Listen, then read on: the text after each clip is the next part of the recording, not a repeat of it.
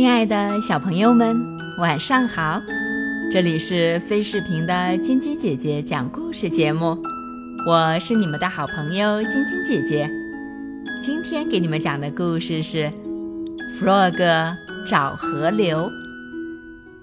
今天天气真好，Frog 跑了出来。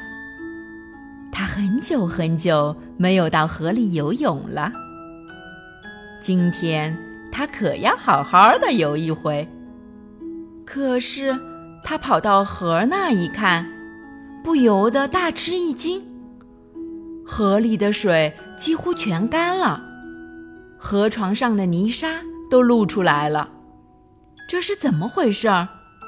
河里的水到哪去了呢？Frog 决定去找小鸭，也许他知道是怎么回事儿。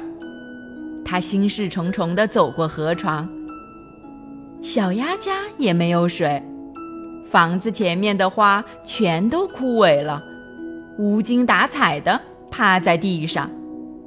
他们肯定好久没有喝过水了。Frog 难过的想。在房子后面，Frog 找到了小鸭，小鸭正伤心地坐在泥里。他也不明白这是怎么回事儿。来，我们去小猪那儿吧。Frog 说：“得弄清楚这究竟是怎么回事儿。”好，小鸭说。他们来到小猪家，小猪看起来忧心忡忡的。菜园里的菜都干了，苹果树上的苹果也不长个儿了。我那可怜的菜园，小猪说：“好久都没下雨了，现在河里也没水了，所以我没法浇菜。”走吧，我们去看看野兔那儿怎么样？Frog 说：“野兔那儿的草也是又干又枯。”Frog，这是怎么回事呀？我在书里研究了好久，也没弄明白。野兔问。我也不知道，Frog 摇摇头。我们去问老鼠吧，老鼠去过很多地方，也许它知道。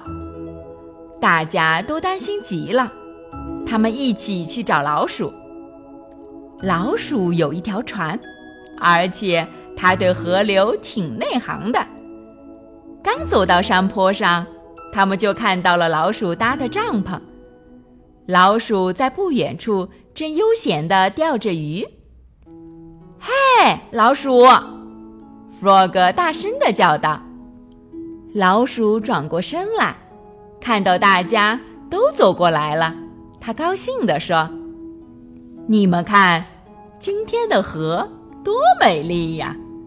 上钩的鱼也特别多，大家一块来钓鱼吧。”可是。我们那儿的河里一点水都没有，Frog 有些疑惑。我的花全都干死了，小鸭焦急地说。我的菜也全都渴死了，小猪伤心地说。对呀，水到哪儿去了呢？这是怎么回事？野兔不解地问。这可奇怪了，老鼠说。这儿的水满满的呀，怎么你们那儿就没有水呢？来，到船上来，我们去看个究竟。老鼠把船开过来，大家跟着上了船。小船在河里行驶了一会儿，很快就到了河的上游。Frog 终于明白为什么河里没有水了，原来有一大堆树枝。石头和泥巴在那里把水堵住了。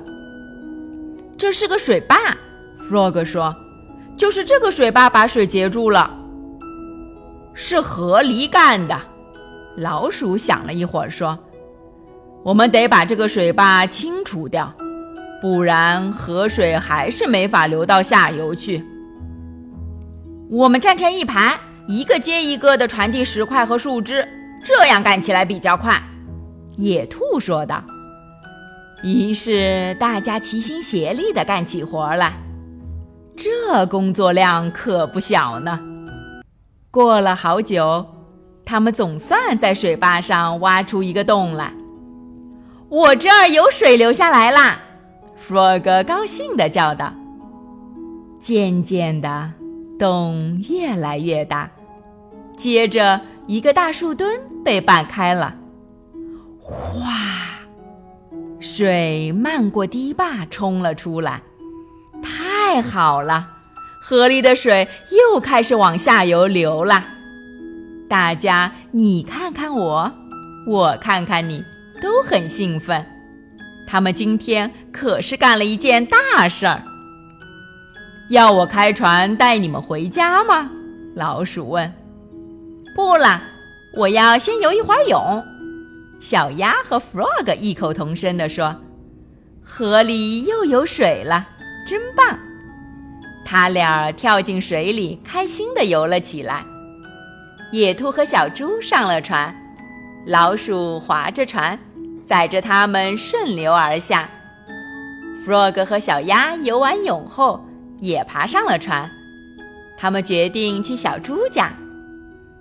大家都没注意到，天上的乌云堆得越来越厚了，天色暗了下来，雷声在云层里轰隆隆地响着。